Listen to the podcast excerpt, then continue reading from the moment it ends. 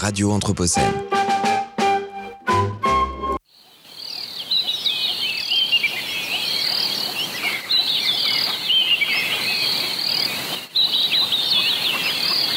Convention de Maputo.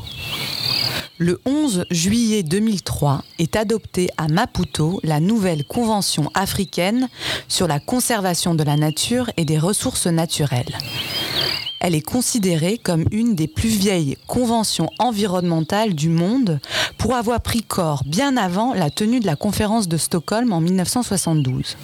En effet, la convention de Maputo révise en réalité un texte bien plus ancien, la convention d'Alger de 1968, qui fixait déjà un cadre général international sur la conservation de la nature et des ressources naturelles en Afrique. Elle marque ainsi une sorte de renaissance de cette convention africaine post-coloniale de protection de la nature. La convention de Maputo est considérée comme la convention mère des instruments juridiques en matière d'environnement en Afrique. Elle intègre de manière très précoce tous les aspects de la protection internationale de l'environnement et se fonde sur une vision globale de l'environnement africain.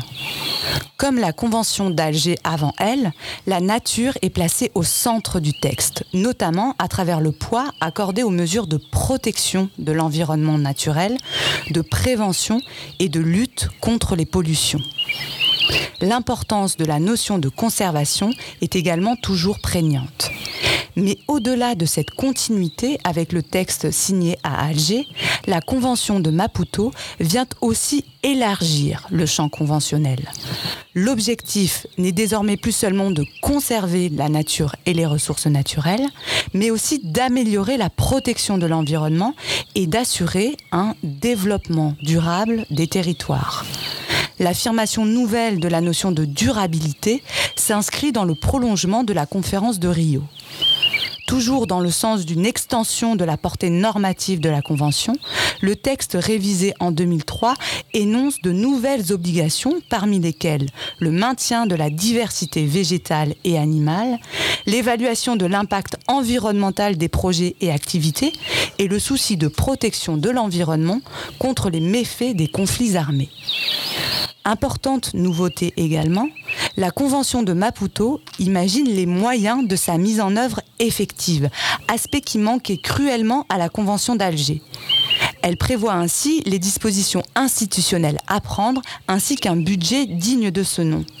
Et pourtant, il a fallu attendre pas moins de 13 ans pour que la Convention de Maputo entre en vigueur le 10 juillet 2016. Cette entrée en vigueur tardive tient à la ratification au compte-goutte du texte par seulement 17 États, représentant moins d'un tiers des pays du continent africain.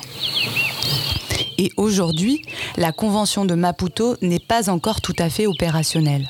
En effet, pour assurer son application effective, il est nécessaire que soit convoquée la première réunion de la conférence des parties afin que les mécanismes institutionnels de sa mise en œuvre s'enclenchent.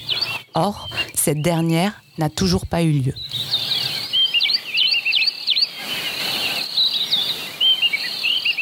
Radio Anthropocène.